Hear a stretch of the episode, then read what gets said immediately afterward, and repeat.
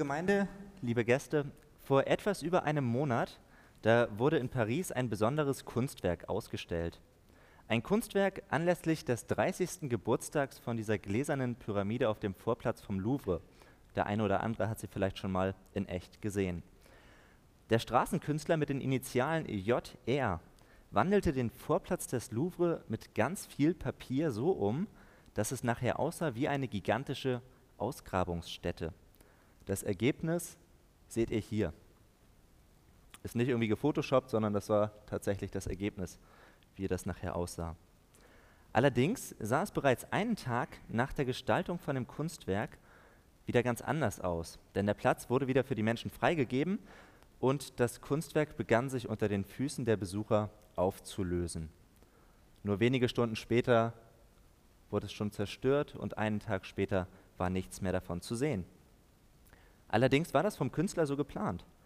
Er hatte sogar die Möglichkeit mit einbezogen, dass Souvenirjäger sich ein Stück Papier aus diesem Kunstwerk mit nach Hause nehmen würden.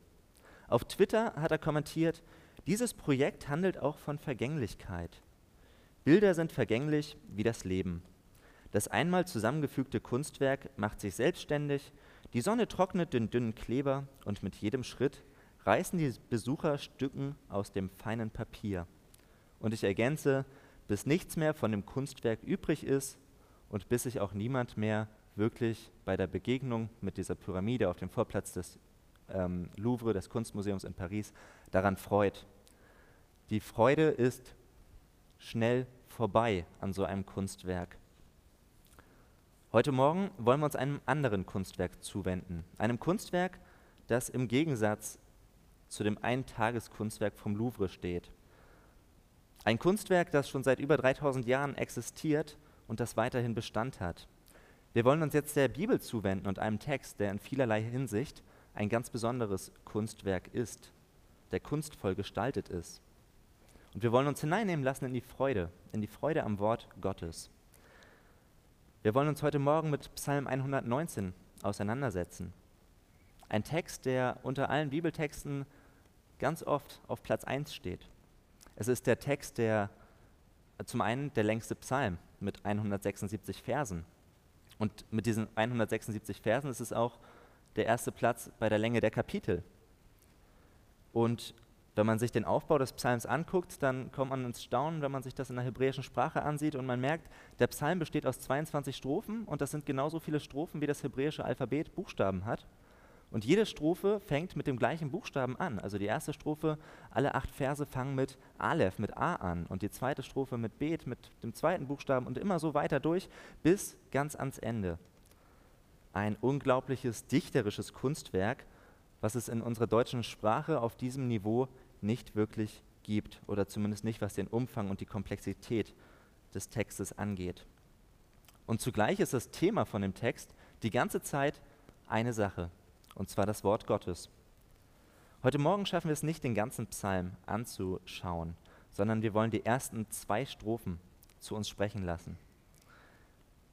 Ich lese die ersten drei Verse, auch wenn ich vier Verse mitgebracht habe, der vierte kommt auch noch, und ihr seid eingeladen mitzulesen.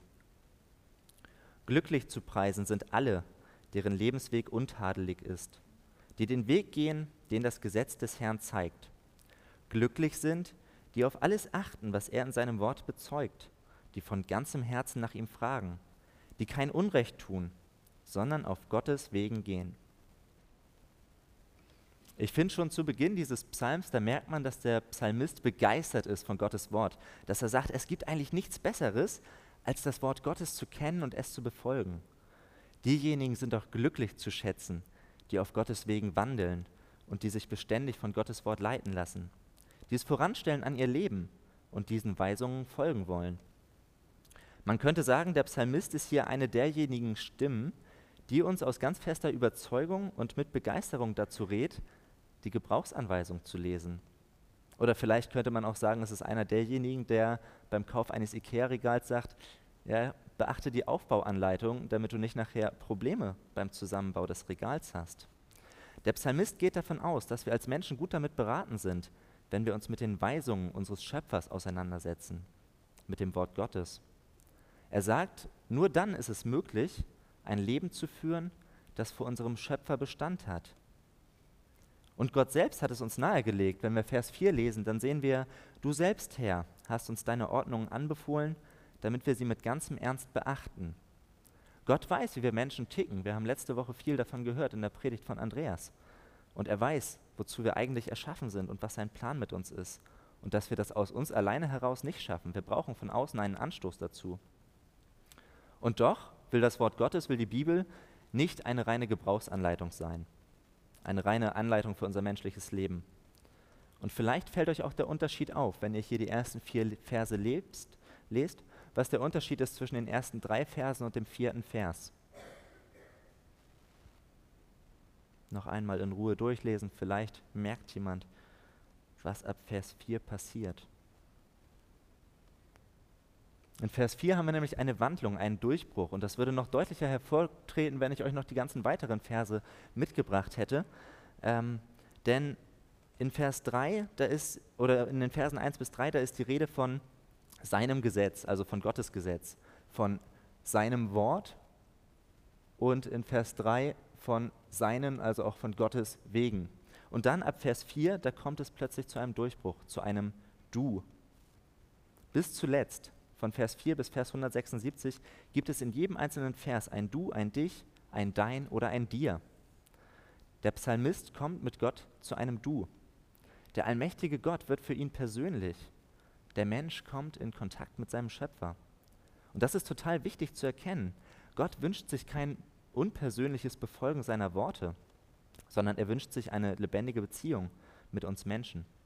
Dass wir mit ganzem Herzen nach seinem Willen fragen nach seinen Vorstellungen für unser menschliches Leben und dass wir gut damit beraten sind, seinen Wegen zu folgen, den Wegen, die er für uns bereitet hat. Und doch macht uns auch die Leidenschaft und Ernsthaftigkeit, mit der der Psalmist hier betet, eines klar. Und das müssen auch wir uns heute Morgen klar machen. Gott nahe zu sein, ist nicht normal. Wenn sich irgendjemand heute Morgen von Gott entfernt fühlt, ist es normal. Denn wäre das nicht so, dann müssten wir ja nicht nach Gott und nach seinem Wort suchen. Später in Vers 10, da schreibt der Psalmist, ich suche dich von ganzem Herzen, ich lasse mich nicht abirren von deinen Geboten. Er sagt, dich, Gott, suche ich, nach dir sehne ich mich. Und das heißt doch zugleich, ich hab dich nicht. Es ist eine Distanz zwischen uns Menschen und Gott. Und der Psalmist wünscht sich, dass diese Distanz kleiner wird. Gott, du bist mir nicht so nahe, wie ich mir das eigentlich wünsche. Und wir hören auch, wie der Psalmbeter uns ermutigend ins Ohr flüstert, wenn du Gott nicht hast, dann such ihn, such ihn von ganzem Herzen, mach dich auf die Suche nach Gott. Und dann fragen wir vielleicht, wo, wie, wie kann ich eigentlich Gott suchen? Und der Psalmist gibt uns auch die Antwort und er sagt, such ihn in seinem Wort. Gott und sein Wort sind untrennbar miteinander verbunden. Die Bibel ist das Buch, in welchem wir Menschen Gott selbst begegnen können. Es ist Gottes Verheißung und seine Zusage, dass wir ihm selbst in der Bibel, in seinem Wort begegnen können. Im Neuen Testament lesen wir im zweiten Brief von Paulus an Timotheus in Kapitel 3, Vers 16, denn alles, was in der Schrift steht, ist von Gottes Geist eingegeben und dementsprechend groß ist auch der Nutzen der Schrift. Sie unterrichtet in der Wahrheit, sie deckt Schuld auf, bringt auf den richtigen Weg und erzieht zu einem Leben nach Gottes Willen. Die ganze Bibel, die ganze Schrift ist von Gottes Geist eingegeben. Sie ist das einzige Buch, welches auf unergründliche Art und Weise von Gott eingegeben ist. Und es ist ein Privileg, dass wir das Wort Gottes haben, dass wir seine Offenbarung haben, wie er ist und was sein Plan mit uns Menschen ist, wie er sich unser Leben gedacht hat. Und dadurch, dass wir sein Wort wirklich schriftlich haben, dürfen wir uns darauf berufen und wir dürfen ihm sagen, Gott, du hast uns doch diese Verheißung gegeben, dass du uns nicht alleine lassen willst, dass du uns Kraft schenken willst und dass du uns vergibst. Wir haben es schwarz auf weiß. Wir müssen uns nicht auf irgendwelche mündlichen Aussagen berufen, sondern wir können das nachlesen und auch sagen, Gott, das ist dein Wort und das will ich auch für mich in Anspruch nehmen. Es ist gut, dass wir Gottes Wort haben und dass wir es lesen können. Und indem wir sein Wort lesen, nehmen wir auch Gott selbst auf in unser Herz. In Vers 11, da sagt der Psalmist, ich behalte dein Wort in meinem Herzen, damit ich nicht wieder dich sündige. Dein Wort und gegen dich sündigen ist parallel. Ich will nichts gegen dich tun, Gott, also halte ich mich an dein Wort. Ich behalte dein Wort in meinem Herzen, damit ich dir nahe bin. Dein Wort im Herzen zu haben bedeutet gleichzeitig Gott im Herzen zu haben. Und dann, wenn wir Gott selbst in unser Herz lassen, wenn wir bereit sind, ihm zu vertrauen und wenn wir unser Leben an seinen Worten ausrichten, dann erfahren wir die Freude an Gottes Wort, dass Gott es gut mit uns meint, dass er einen guten Plan mit unserem Leben hat. Und das ist doch eigentlich unser Ziel, Gott selbst und somit auch sein Wort im Herzen zu haben. Es gibt nichts Besseres. Und damit wir das aber haben, müssen wir ja eigentlich auch das Wort Gottes lesen. Und da sind wir beim Klassiker eines normalen Christenlebens. Wenn man einen Christen, und ich muss ergänzen, auch einen Theologiestudenten in Verlegenheit bringen will, welche Frage stellt man ihm? Oh.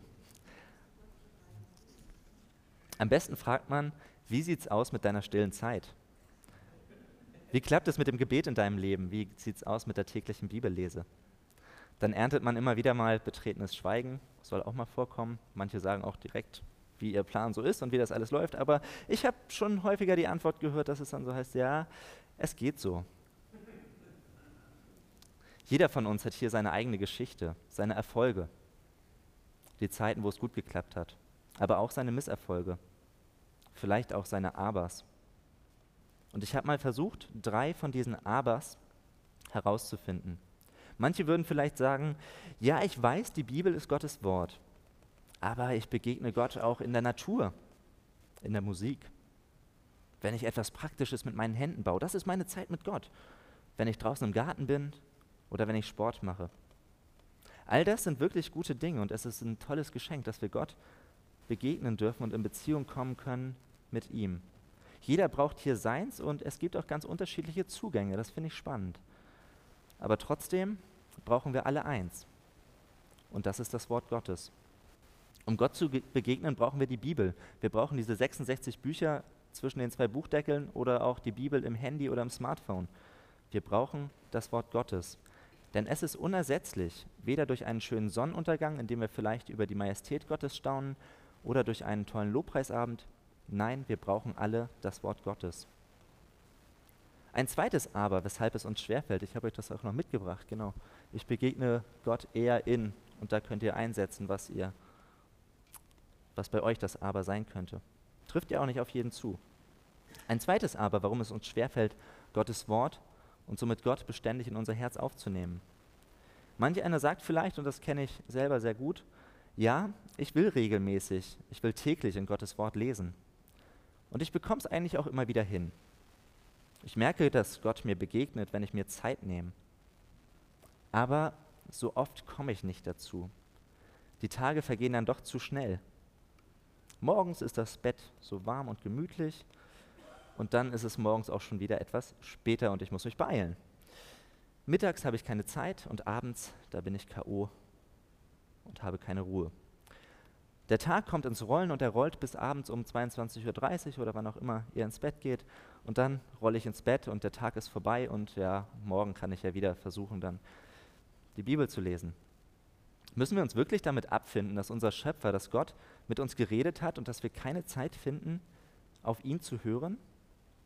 Das ist wirklich eine Herausforderung für uns. Ich denke für jeden von uns. Unsere Geschäftigkeit, unsere Rastlosigkeit und manchmal auch unsere Getriebenheit legen sich um unser Leben wie eine Schelle. Und wir fragen uns, wie bekomme ich eigentlich diese zeitliche Schelle los? Der Prophet Jeremia sagt, Gottes Wort ist wie ein Hammer, der Felsen zerschlägt. Und man könnte eigentlich auch frei übertragen und sagen, Gottes Wort ist wie ein Bolzenschneider, der die eiserne Schelle unserer Zeitnot sprengt. Gottes Wort hat Kraft. Das wird auch in Psalm 119 immer wieder deutlich. Und es hat die Kraft, unsere Zeitnot beiseite zu bringen. Gott hat dich nicht zu einem Leben berufen, für das du keine Zeit hast. Er hat dich nicht zu einem Leben berufen, für das du keine Zeit hast. Und ich selbst habe die Erfahrung gemacht, dass es nicht die Zeit mit Gott ist, die dafür sorgt, dass mein Alltag aus dem Ruder läuft.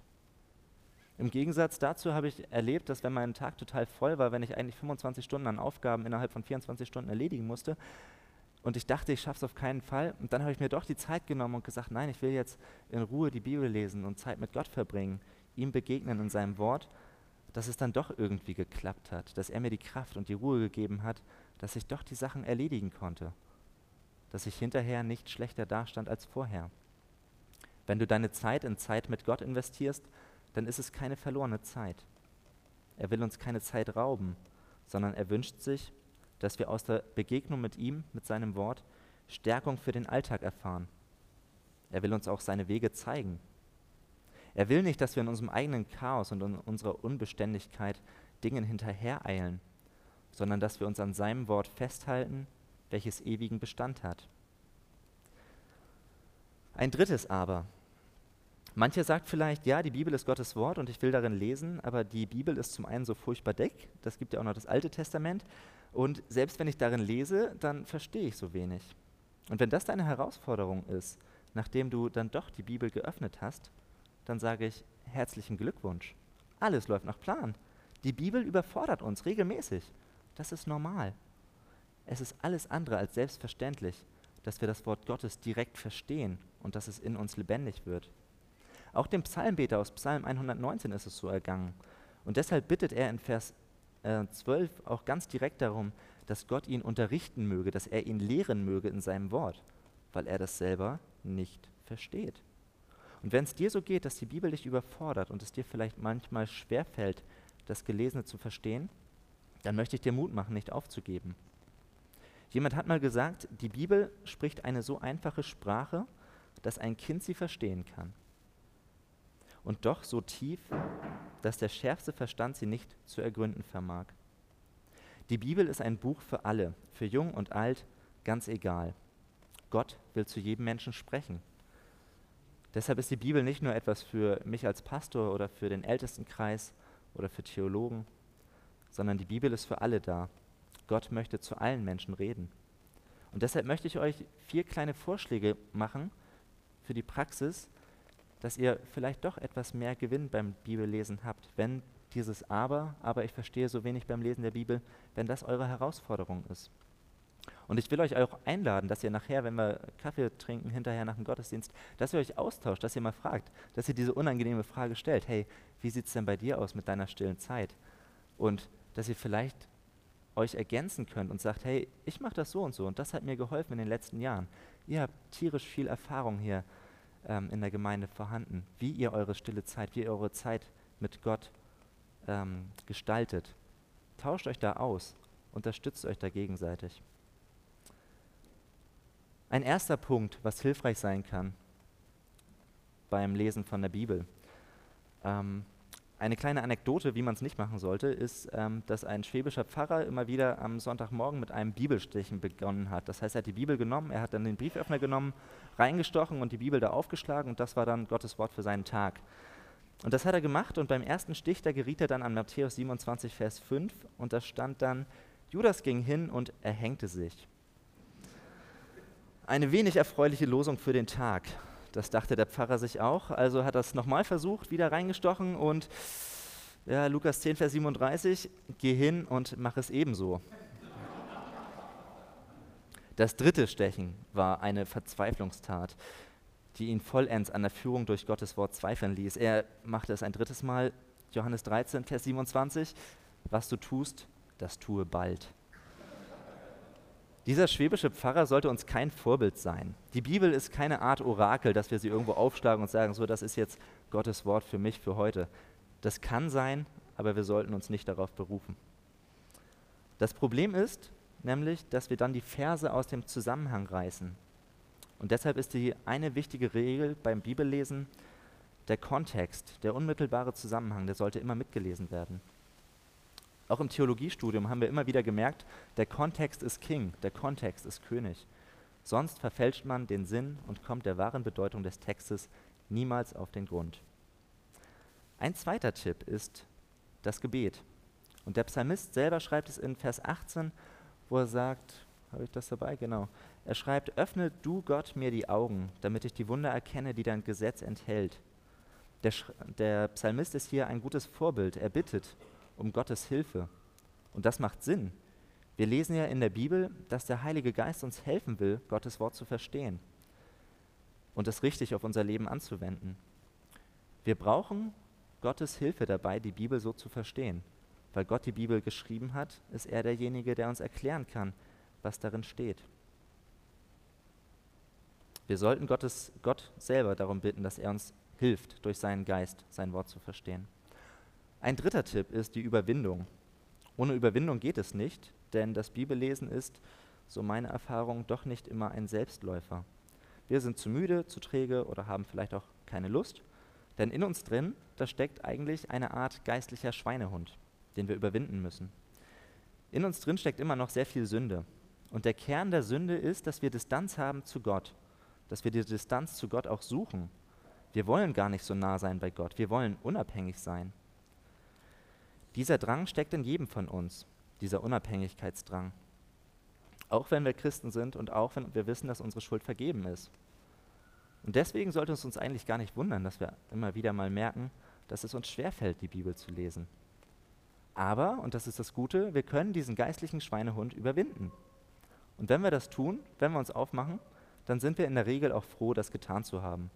Das ist vielleicht so wie beim sportlichen Schweinehund, ähm, dass man gar keine Lust hat auf Sport, dass man sich nicht aufraffen will, ach, ist doch gerade so schön gemütlich zu Hause und ich habe ja gerade gegessen oder ich will doch gleich essen oder gleich kommt doch irgendwas im Fernsehen oder keine Ahnung. Wir kennen viele Gründe, weshalb wir unseren sportlichen Schweinehund ähm, dem nachgeben und uns nicht aufmachen. Und trotzdem, wenn wir uns dann mal in Bewegung gesetzt haben, dann sind wir nachher doch froh, das gemacht zu haben. Dann kommen die Endorphine und es geht uns gut. Und so ähnlich ist es vielleicht auch beim Bibellesen. Man überwindet sich und dann freut man sich doch, die Bibel gelesen zu haben, dass man eine gute Zeit hatte mit Gott. Und ein letzter Tipp, weiterlesen. Weiterlesen, wenn man etwas nicht versteht. Hier fällt mir noch etwas ein, was ich im Studium über Luther gelesen habe. Er hat mal gesagt, wenn ich eine Stelle in der Bibel nicht verstehe, dann ziehe ich meinen Hut und gehe vorüber. Was er damit meint, ist, ich verstehe nicht alles, was ich lese. Und das hat Martin Luther gesagt. Wie ergeht uns das dann? Ich kann mich da gut einfinden und sagen, ja, es gibt einiges, was ich nicht verstehe, und dann lese ich vielleicht doch lieber weiter. Aber das Problem ist nicht, dass wir es nicht verstehen, denn wir sagen einfach, oder Luther hatte diese Einstellung, dass er Gott Respekt zollt dafür, dass er den Hut zieht als Zeichen des Respekts. Ich zolle Gott Respekt, dass seine Gedanken höher sind als meine Gedanken, dass er doch viel klüger und weiser ist als ich.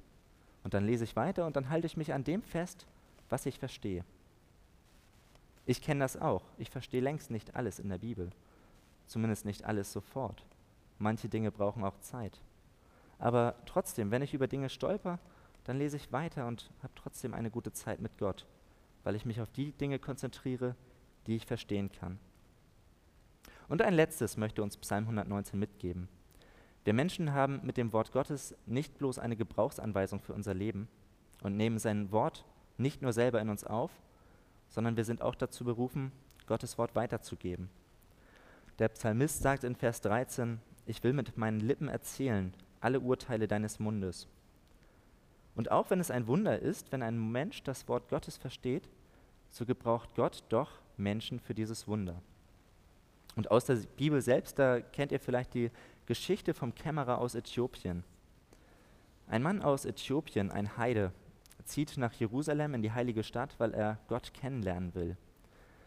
In seinem Land hat er kaum Hinweise auf diesen lebendigen Gott und deswegen macht er sich auf den Weg. Er versucht Gott zu begegnen und er investiert ganz viel Geld in diese Reise. Und dort in Jerusalem passiert eigentlich nicht wirklich viel. Aber er investiert noch mehr Geld und er kauft sich dann eine Jesaja-Rolle, nimmt sie mit auf den Rückweg und er liest darin. Immerhin hat er Hebräisch gelernt und kann verstehen, was da drin steht, dass er es lesen kann. Die Worte versteht er, aber irgendwie den Sinn und den Zusammenhang nicht. Und dann kommt das Wunder. Gott sorgt dafür, dass Philippus, dass ein bewährter Jünger Jesu, zu dem Wagen dazustößt und dass er hört, wie dieser Mann den Propheten Jesaja liest. Und er ruft hoch und fragt: Verstehst du eigentlich, was du liest? Und der Mann ist ganz ehrlich und sagt, nein, wie kann ich, wenn mich nicht jemand anleitet? Und dann bittet er Philippus, auf den Wagen aufzusteigen. Philippus macht das und die beiden haben ein gutes Gespräch. Der Kämmerer hat jede Menge Fragen und Philippus anscheinend auch gute Antworten. Und dann passiert ein Wunder. Jetzt fängt das Wort Gottes an, zu dem Kämmerer zu reden. es wird live, es gewinnt Kraft. Und der Kämmerer kommt zum Glauben an Gott. Es kommt zu diesem persönlichen Du. Und als sie an ein Wasserloch kommen, da sagt der Kämmerer, jetzt will ich mich taufen lassen. Und sie steigen vom Wagen und der Mann wird getauft. Die Geschichte endet mit einem tollen Satz. Der Kämmerer aber zog seine Straße fröhlich. Der Kämmerer hat wirklich Freude gefunden durch Gottes Wort. Was sagt uns das? Wir alle sind in zweifacher Weise nominiert. Wir sind dazu nominiert und dazu berufen, uns Gottes Wort erklären zu lassen. Die Predigt ist eine Möglichkeit dazu. Ein Hauskreis, der Männerkreis oder vielleicht auch die Frauenstunde, die in zwei Wochen wieder stattfindet. Aber auch ein gutes Buch ist eine tolle Möglichkeit, dass wir uns das Wort Gottes erklären lassen. Das ist die eine Seite. Wir selber brauchen Hilfe dabei. Und zugleich sind wir dazu berufen, das Wort Gottes anderen zu erklären. Wir sind dazu berufen, Gottes Wort in uns aufzunehmen und es auch wieder weiterzugeben. Es ist nicht nur die Aufgabe von Pastoren, von Ältesten oder von Hauskreisleitern, sondern von uns allen. Jeder von uns kann das Wort Gottes in sich aufnehmen und er ist auch dazu in der Lage, es weiterzugeben. Am Anfang der geistlichen Reise mit Gott, da steht vermutlich jeder von uns mehr auf der Empfängerseite. Und ich fand es total schön zu sehen bei den Gemeindeaufnahmen, eure drei ganz unterschiedlichen Lebensgeschichten, wie ihr Gott begegnet seid, dass ihr unterschiedlich lang mit Gott unterwegs seid, unterschiedlich viel und intensiv auch mit seinem Wort verbracht habt. Und das ist so, jeder von uns steht am Anfang der Reise auf der Empfängerseite. Das ist gut so und so soll es sein. Aber mit der Zeit wächst man dann und man versteht mehr.